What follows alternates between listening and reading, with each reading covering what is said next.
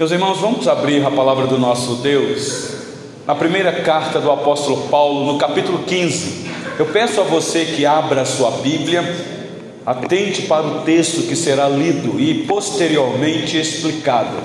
E no final, eu vou tentar junto com vocês aqui tirar uma algumas lições. Primeira carta de Paulo aos Coríntios, capítulo 15.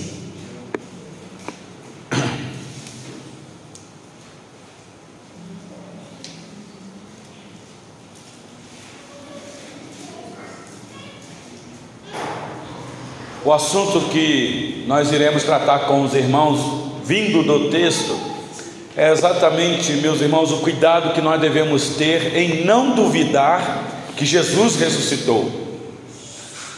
Mas não só isso, é não duvidar que um morto possa ressuscitar. Porque o que o apóstolo Paulo vai tratar aqui, ele vai bater nesta tecla.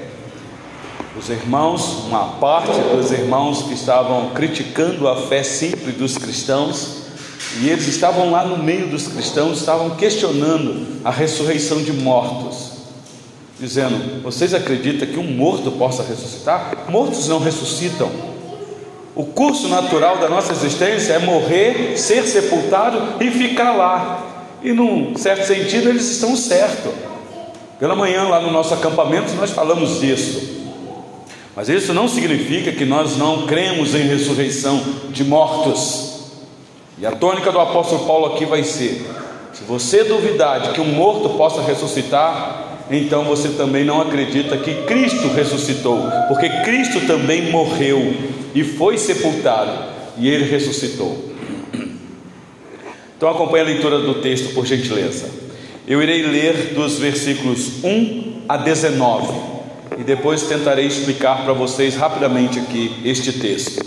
Então aguce aí tu, o teu interesse, a tua vontade, a tua atenção para a leitura do texto, que diz assim: Irmãos, venho lembrar-vos o evangelho que vos anunciei, o qual recebestes e no qual ainda perseverais. Por ele também sois salvos se retiverdes a palavra tal como vou-la preguei, a menos que tenhais crido em vão. Antes de tudo, vos entreguei o que também recebi: que Cristo morreu pelos nossos pecados, segundo as Escrituras, e que foi sepultado e ressuscitou ao terceiro dia, segundo as Escrituras, e apareceu a Cefas e depois aos doze.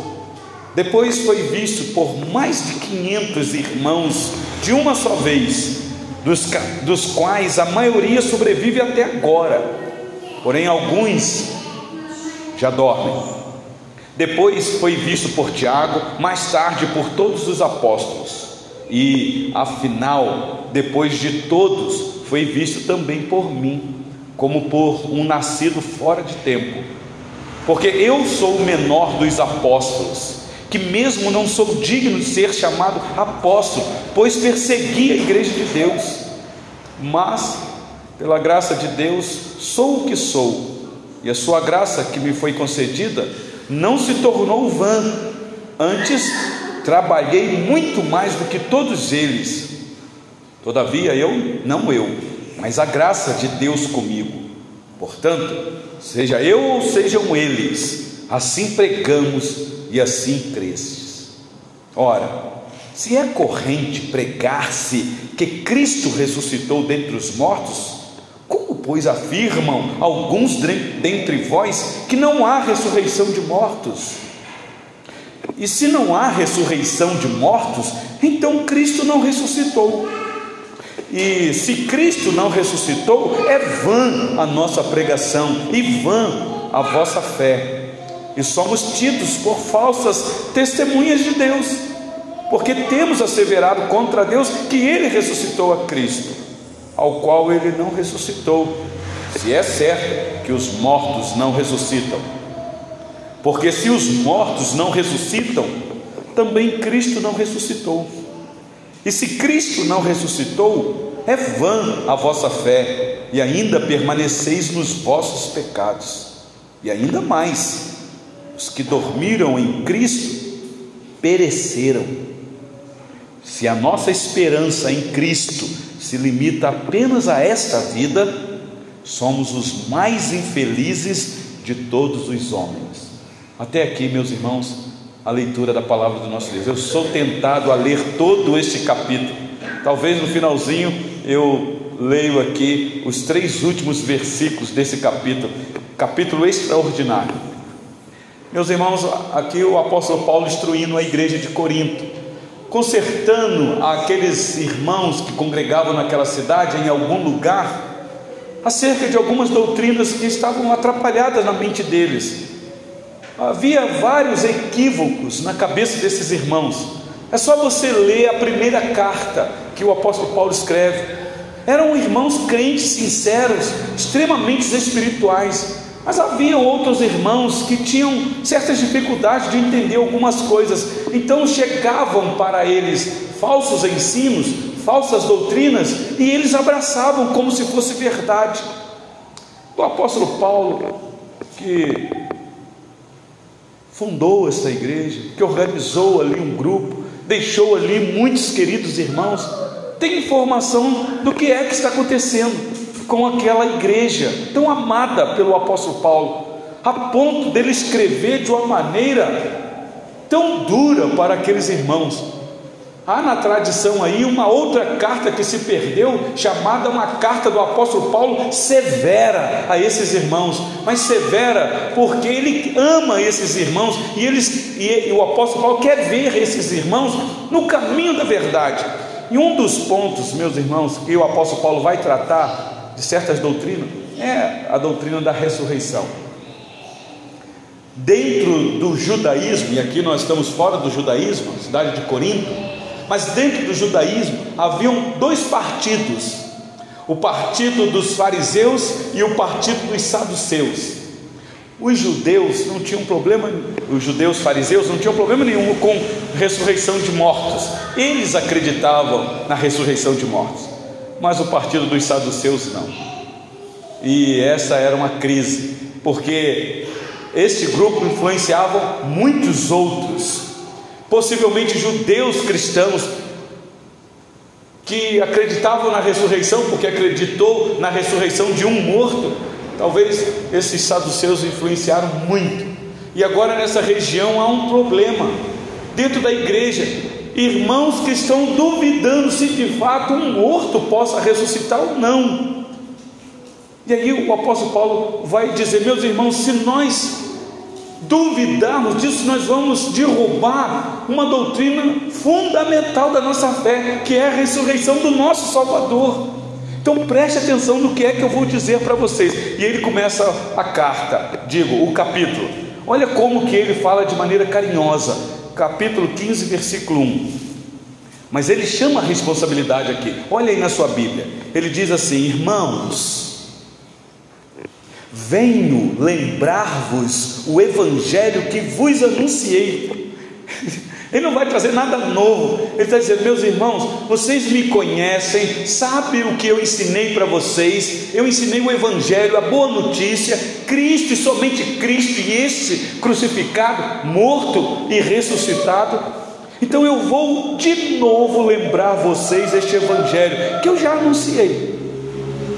Eu anunciei a primeira vez e vou anunciar de novo. Talvez aqui, meus irmãos, tem para nós uma grande lição. Não basta ouvir uma vez só. Vez ou outra nós precisamos ouvir de novo e ouvir de novo. Por isso é que você vai ver vez ou outra o pastor pregando neste púlpito, talvez texto que você já ouviu o pastor pregar. E aí você vai dizer, já vem o pastor de novo com aquele texto. Mas, meus irmãos, é necessário de novo ensinar para que você a fixe na tua mente. Então, o apóstolo Paulo tem essa dinâmica com os queridos irmãos. Meus irmãos, eu vou falar de novo com vocês. Eu sou um pai amoroso, eu, eu estou paciente com vocês. E ele diz assim: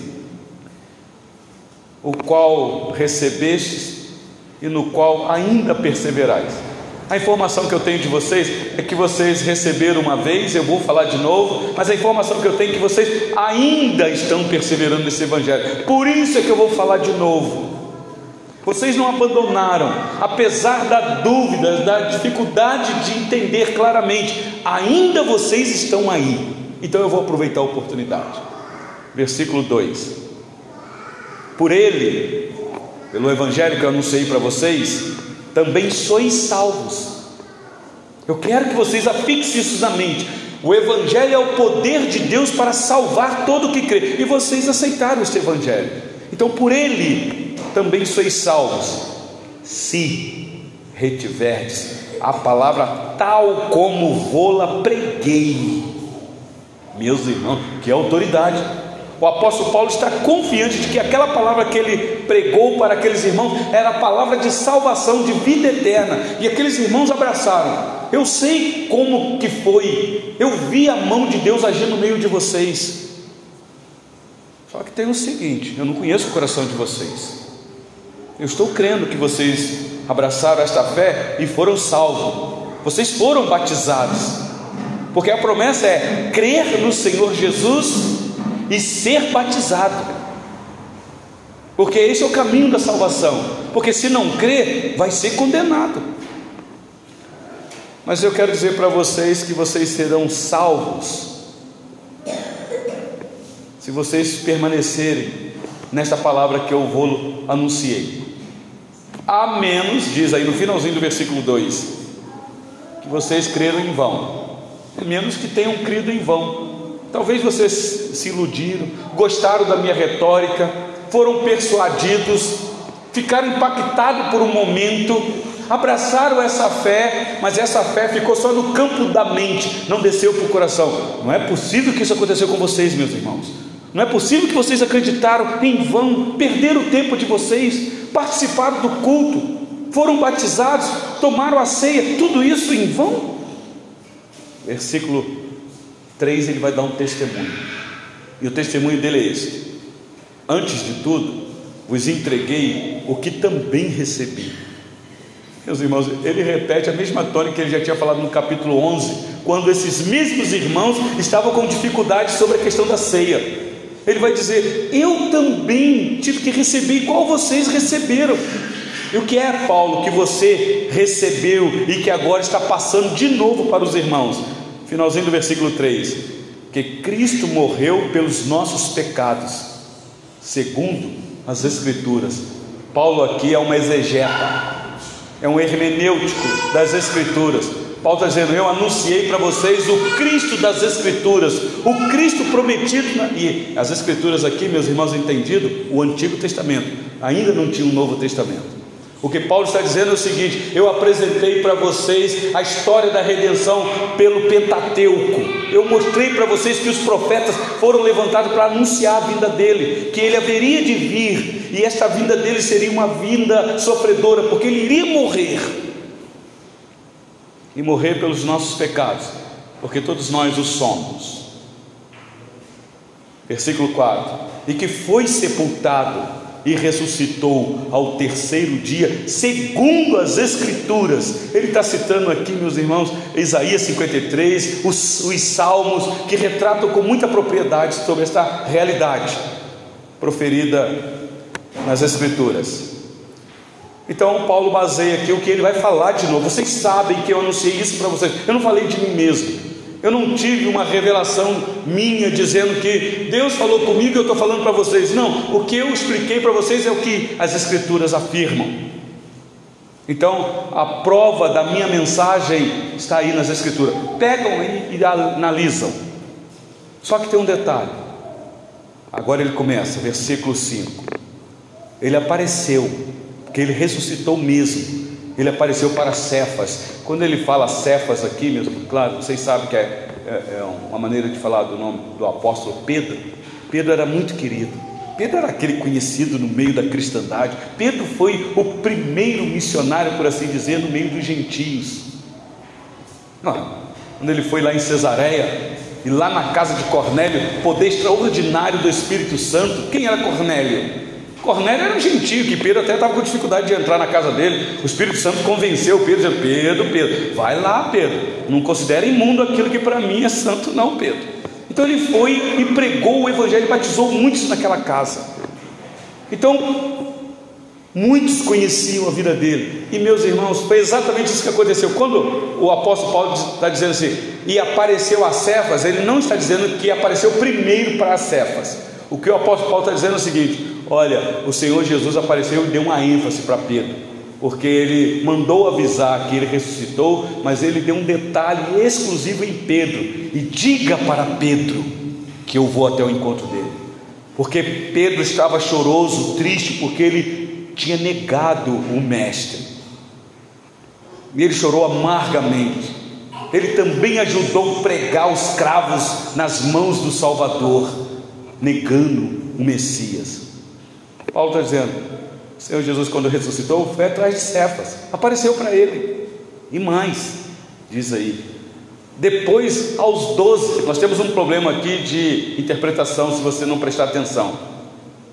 O que o apóstolo Paulo está dizendo é o seguinte: depois que o Senhor Jesus ressuscitou, ele foi atrás dos apóstolos. E quem estava hoje pela manhã no culto, ou na alvorada da ressurreição, às 6 horas da manhã, ouviu, nós fazemos uma exposição de Marcos capítulo 16, quando Maria Madalena, a primeira, vê o Senhor Jesus ressurreto e vai anunciar aos apóstolos. E quantos estavam lá naquela casa? Marcos informa, não sei se vocês lembram. Eram quantos, meus irmãos? Não eram doze. O texto diz onze lá. E agora Paulo está dizendo: não, mas ele depois apareceu aos doze. Com quem nós ficamos? Com Marcos ou com Paulo? Será que há uma contradição aqui de entendimento? Porque se você parar para pensar, Judas tinha morrido, Matias ainda não tinha sido eleito, ele vai ser eleito depois. O Senhor Jesus aparece para os onze, está claro no texto. Mas por que que Paulo diz aqui que depois que ele apareceu para Cefas, ele apareceu para os doze? Os doze aqui, meus irmãos, é um título, não é um número fechado. É a escola apostólica. É como que dizendo, ele procurou Pedro, mas depois ele apareceu visivelmente, fisicamente para os apóstolos, que tem o título dos doze. Claro, depois vai ser composta a escola apostólica. Mas o 12 aqui é um título apenas. Guarda isso daí. Versículo 6, acompanhe o raciocínio.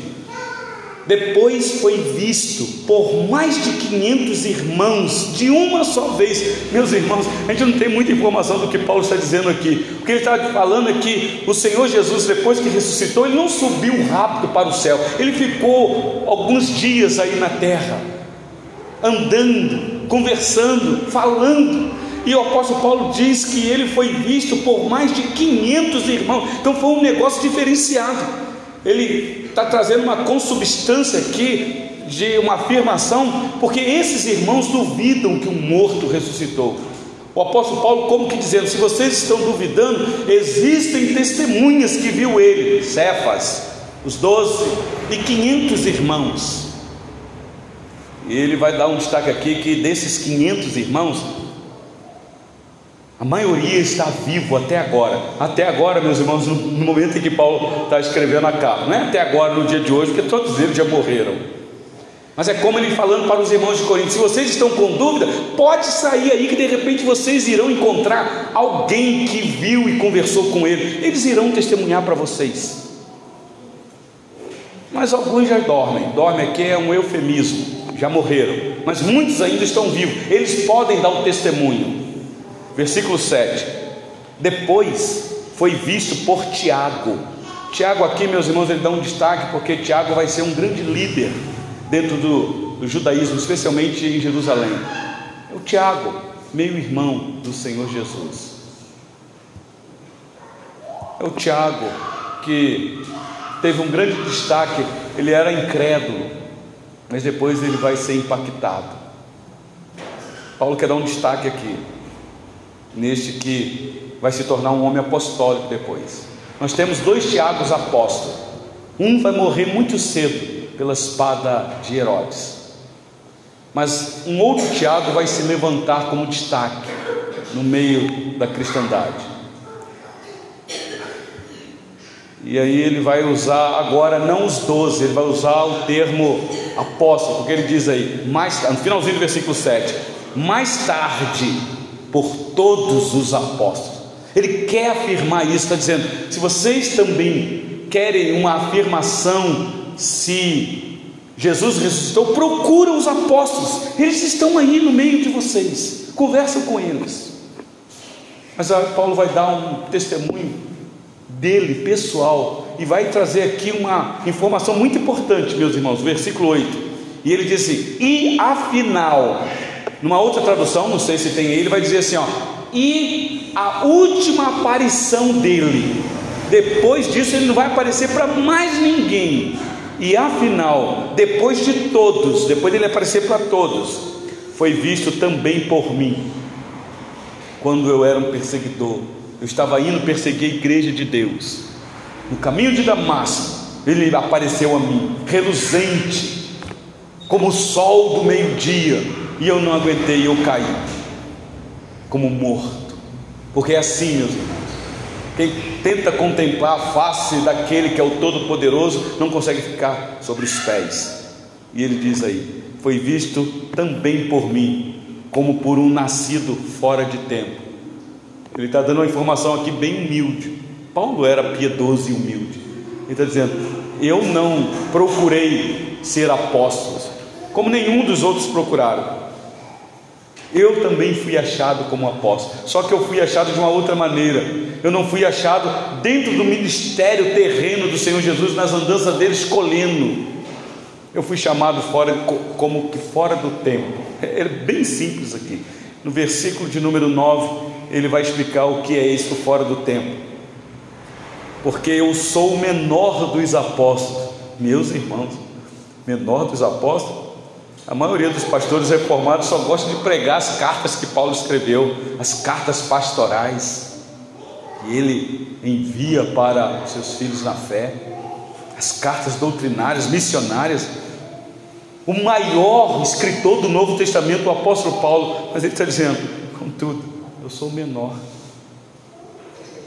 que eu diminua cada vez mais e que os outros cresçam. Meus irmãos, que líder, que homem. Por que é que ele está fazendo isso? Porque ele sabe que nesta igreja ele não é bem aceito. Há um grupo, talvez três grupos aqui, que não aceitam o apostolado dele. Tem um grupo lá que é de Apolo, outro grupo que é de Cefas, Pedro, e outro grupo que é de Jesus, e só um grupozinho que é de Paulo. Então, para quem achar que ele está querendo se valer, ele está dizendo: Eu já digo para vocês, eu sou um apóstolo, mas como nascido fora de tempo, porque eu, eu nem me considero apóstolo, porque ele diz aí no versículo 9: Porque eu sou o menor dos apóstolos, que mesmo não sou digno de ser chamado apóstolo. E ele vai dizer por quê? Porque eu persegui a igreja, e vocês sabem disso. Talvez muitos de vocês aí dentro da igreja, olhando para o meu passado, me condenam. Talvez mas pela graça de Deus sou o que sou. E a sua graça que me foi concedida não se tornou vã, antes trabalhei muito mais do que todos eles, todavia não eu, mas a graça de Deus comigo. Eu sei do meu empenho, eu sei quem sou eu, eu sei da minha potencialidade, eu sei do meu esforço, mas eu vou dizer uma coisa para vocês: todo o meu esforço, toda a minha dinâmica, toda a minha coragem, isso não é de mim, porque eu persegui a igreja de Deus, eu fui um covarde, eu tinha um entendimento todo atrapalhado, mas foi a graça de Deus comigo, a maravilhosa graça meus irmãos, aqui nós já temos uma grande lição para quebrar a crise de qualquer líder prepotente. Homens que gostam da liderança, do poder para ter um nome reconhecido. Aprender com o apóstolo Paulo, saber que se nós fazemos alguma coisa e que vem um resultado positivo, é porque é a graça de Deus. Não é o homem. O homem é apenas um instrumento, ele é apenas usado, e Paulo reconhece isso. Então vocês perceberam que ele prepara o terreno para o que ele vai falar. Ele ainda não entrou no assunto. O apóstolo Paulo aqui é bem didático. Ele está preparando, ele está afofando o leite para os irmãos é, sentarem ou até deitarem para ouvir o que ele tem para dizer. Porque o que ele vai dizer, ele vai dar uma dura. Versículo 11, por gentileza. E ele vai dizer isso bem claro: Portanto, seja eu ou seja eles, assim pregamos e assim cresce. Talvez falando aqui de Cefas, de Apolo, homens piedosos também, que havia um racha dentro da igreja. Então, de qualquer maneira, porque um prega, na verdade, um planta, o outro rega, mas vocês sabem que o crescimento vem de quem? Ora, versículo 12, ele entra no assunto. Se é corrente pregar que Cristo ressuscitou dentre os mortos, como, pois, afirmam alguns dentre vós que não há ressurreição de mortos? Aqui ele não está falando nem de Cefas e nem de Apolo, porque tanto Cefas quanto Apolo acreditavam na ressurreição. Ele está falando de um outro grupo que também estava lá no meio deles e pregando que não há ressurreição. Talvez alguém com oportunidade no meio da igreja. Meus irmãos, aqui está uma grande lição para nós. Devemos tomar cuidado com quem nós colocamos no púlpito para pregar.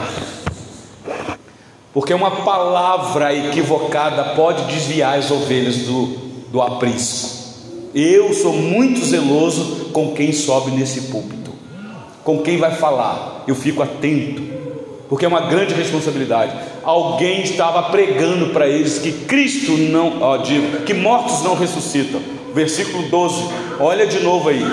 Se é corrente pregar-se que Cristo ressuscitou dentre os mortos, como, pois, afirmam alguns dentre vós que não há ressurreição de mortos? Ou seja, aqueles irmãos estavam influenciados por alguém que ensinou para eles que não há ressurreição.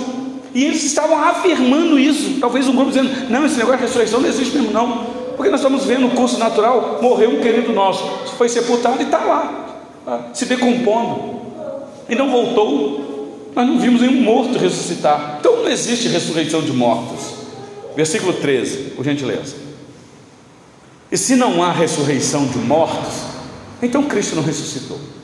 Deixa desses bem claro. Então, nós estamos perdendo o nosso tempo.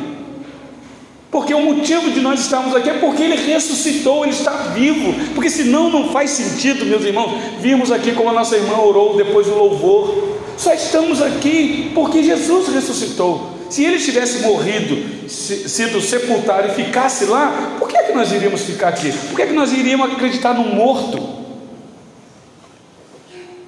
Como muitos por aí têm fé num grande líder que tem a sua tumba identificada,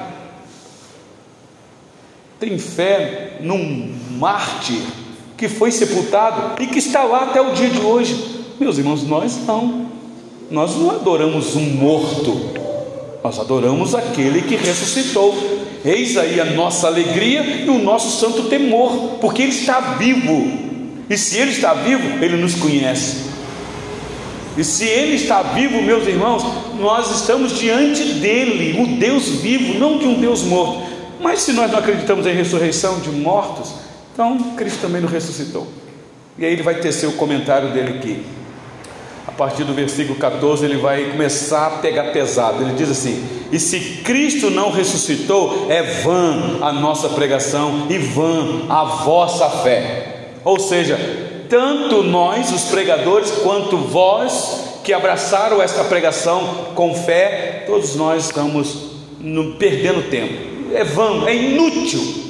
Não adianta mais. Vamos fazer outras coisas. Aliás, vamos aproveitar a vida. Ele vai dizer aqui mais para frente: vamos comer, vamos beber, porque amanhã nós vamos morrer, e se não há ressurreição, nós vamos ficar lá.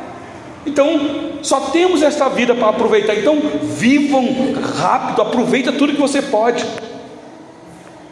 Talvez lembrando o que o sábio disse em Eclesiastes: Ah, jovem, deleita na tua mocidade, aproveita, aproveita, aproveita, porque daqui a pouco você vai morrer. Mas aí o sábio diz: Contudo, você tem um Criador que você deve lembrar dele, porque você vai ter que dar conta para ele. Aí a gente se assusta, a gente fala assim: então não vou viver de qualquer maneira, não.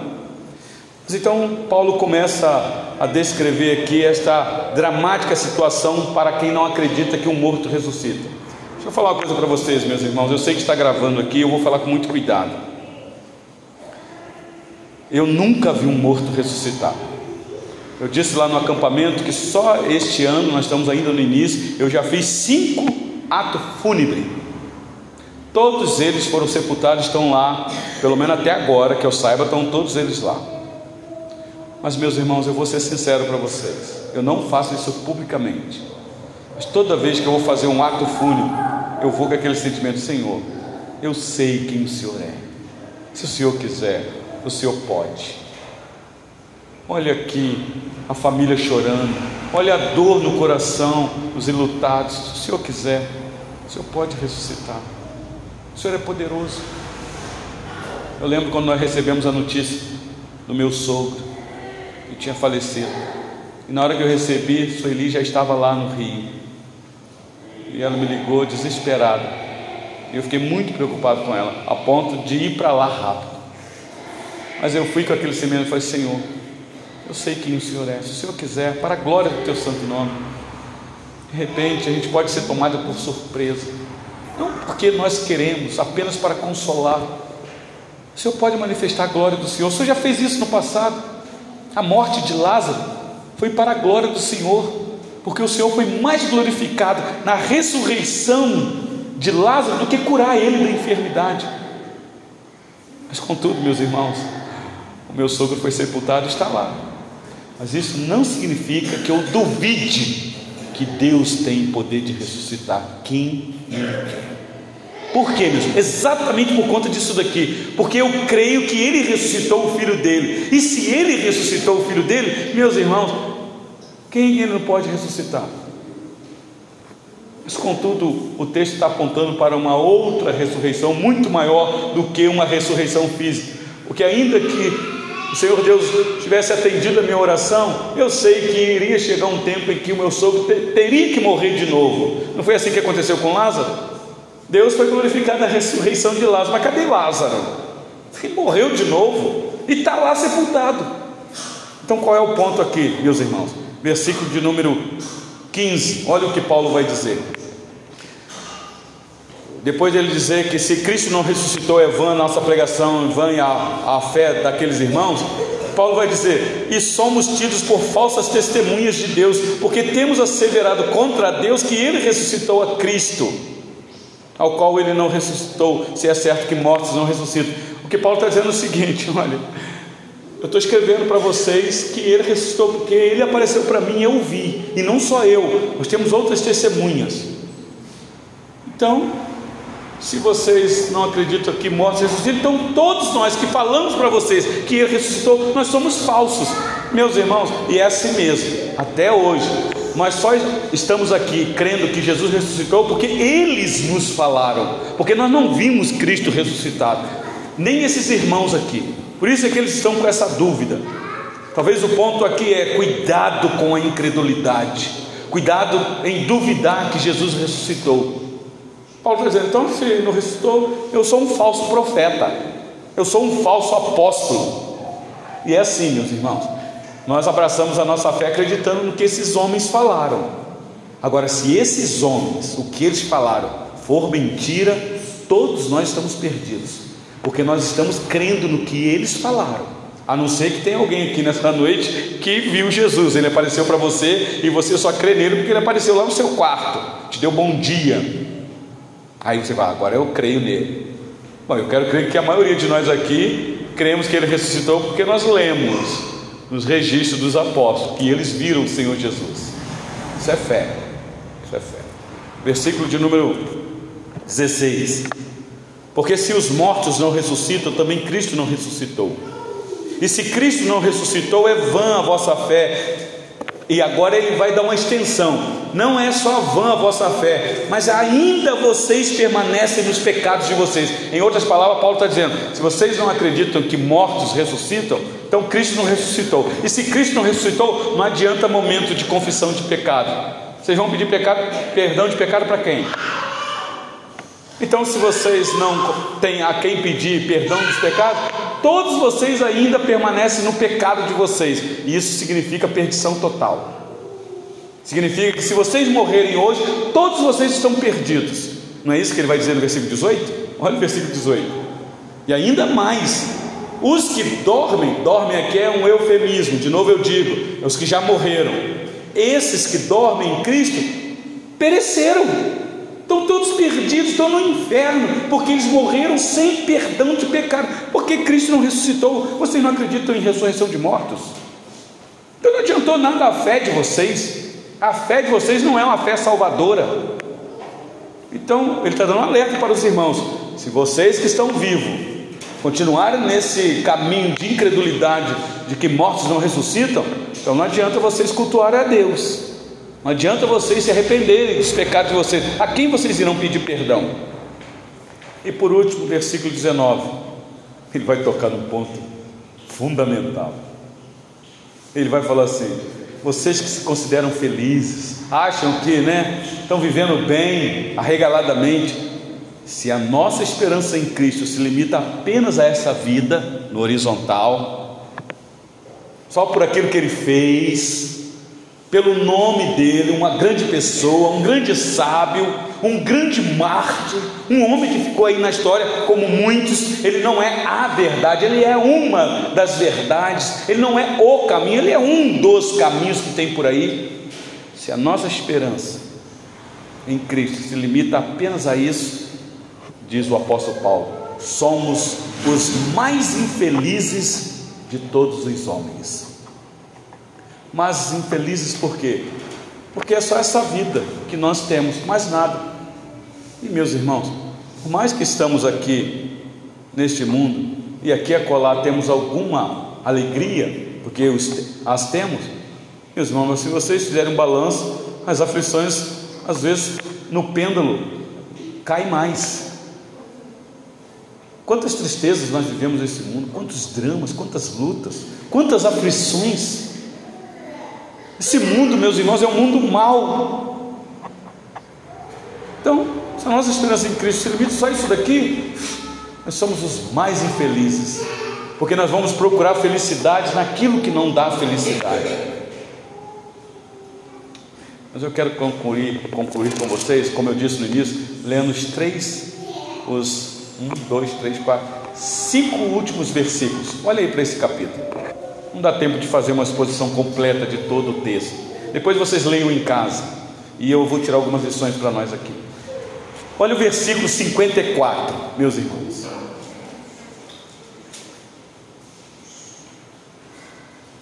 E quanto a este corpo corruptível se revestir da incorruptibilidade, e o que é mortal se revestir da imortalidade, então se cumprirá a palavra que está escrita: tragada foi a morte pela vitória. Paulo é ousado. Ó oh, morte, onde está a tua vitória? Onde está, ó oh, morte, o teu aguilhão? O aguilhão da morte é o pecado. Porque é isso mesmo. Pecou, morreu. O salário do pecado é a morte. O aguilhão do, da morte é o pecado, e a força do pecado é a lei. É a lei que diz que nós somos pecadores, porque nós não cumprimos a lei. Olha o versículo 57. Graças a Deus. Ele tributa a Deus aqui, graças, meus irmãos, que nos dá a vitória por meio de nosso Senhor Jesus Cristo. Portanto, meus amados irmãos, sede firmes inabaláveis e sempre abundantes na obra do Senhor, sabendo que no Senhor o vosso trabalho não é vão. Por que é que ele fala isso? A tônica dele aqui é o seguinte: a válvula promissora que vai impulsionar você ao trabalho é acreditar que Jesus ressuscitou. Você trabalha para o reino de Deus porque Cristo ressuscitou, e esse trabalho não é vão por causa da ressurreição de Cristo. Meus irmãos, vocês sabem, que o Senhor Jesus morreu rendido às três horas da tarde. Ele começou a sofrer nove horas da manhã, foram seis horas de agonia, às três horas em ponto, ele morre, ele se, ele se rende, ele entrega ao Pai o seu Espírito. E o que é que aconteceu, meus irmãos? Como cantamos aqui, lá no templo, o, ré, o véu que separava o santíssimo lugar do santo lugar se rasga de alto a baixo. Aquilo que separava já não separa mais. Por que isso lá no templo, meus irmãos? Porque as três horas da tarde era exatamente o horário que o sacerdote entrava lá no templo para derramar o sangue daquele animalzinho inocente em cima da arca, fazendo propiciação pelos pecados do povo. Mesmo horário em que os sacerdotes faziam o sacrifício para dizer que o povo havia sido perdoado, agora o Senhor Jesus morre. E aí, nos céus há trevas, há terror. Mateus chega a nos informar, a gente fica até assustado com aquela informação de Mateus, que lá nos sepulcros houve um terremoto e aqueles mortos que estavam ali ressuscitaram. Era para esses irmãos saberem disso. O Senhor Jesus ainda está morto, mas há ressurreição no meio do povo. E ele então, meus irmãos, é sepultado no mesmo lugar que ele foi crucificado, como que dizendo: num coração morto vai haver vida, porque ele é sepultado lá, e ao terceiro dia ele ressuscita. Eis aí a vitória da morte. Meus irmãos, a morte aqui, meus irmãos, é a morte eterna. Não há mais força para essa morte, para aqueles que creem em Cristo. A morte física ainda faz presente no nosso meio. Talvez é uma palavra aqui de consolo para alguém que possivelmente já perdeu algum ente querido e que sofre.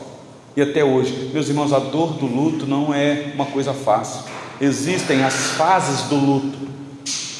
Quem viu Sueli lá no acampamento, parece que ela está bem, sorrindo, brincando, trabalhando. Ah, Sueli superou a morte do pai.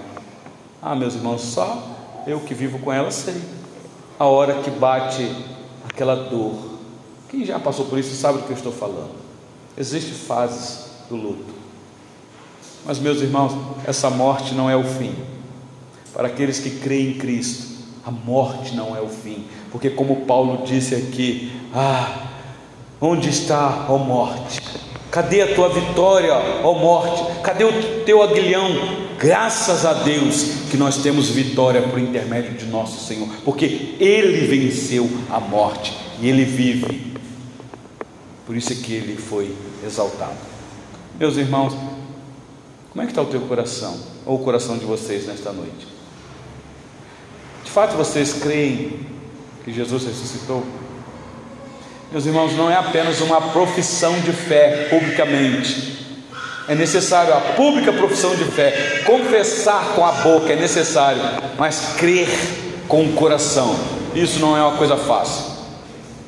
Não é. A princípio, os apóstolos falharam. Quando Maria Madalena anunciou que Jesus havia ressuscitado, eles não acreditaram. Quando os dois discípulos, depois de ter um encontro com o Senhor Jesus no caminho de Emaús, eles voltaram a anunciar para os apóstolos, os apóstolos não acreditaram. Tomé, mesmo ouvindo dos outros apóstolos que Jesus havia ressuscitado, Tomé não acreditou, enquanto não teve que ver para crer. Meus irmãos, nenhum de nós aqui nesta noite precisamos ver nada para crer que Jesus está vivo. Você não precisa ver um milagre acontecer, você não precisa ver um morto ressuscitar para crer nele. O que você precisa é acreditar no testemunho que as Escrituras afirmam, como Paulo disse aqui. Porque se não há ressurreição, então não há esperança. E se não há esperança, então estamos perdidos. Vamos aproveitar o máximo. Aos domingos, vamos para o shopping, vamos comer hambúrguer, vamos brincar com as crianças no parque. Porque não há esperança de nada. Mas graças a Deus, em Cristo Jesus nos dá vitória. Ah, meus irmãos. Isso deveria consolar o teu coração na hora da dor, na hora da tristeza, na hora do abandono, na hora das crises, na hora das perdas. E consolar o teu coração também na hora da alegria. Quem presenciou o testemunho do nosso irmão lá no acampamento viu isso. Nós só atentamos para o Senhor quando acontecem desgraças na nossa vida e atentamos para condená-lo, para colocar em xeque este Deus. Mas, meus irmãos, e nas coisas boas? O apóstolo Paulo diz que ele aprendeu a viver contente em toda e qualquer situação.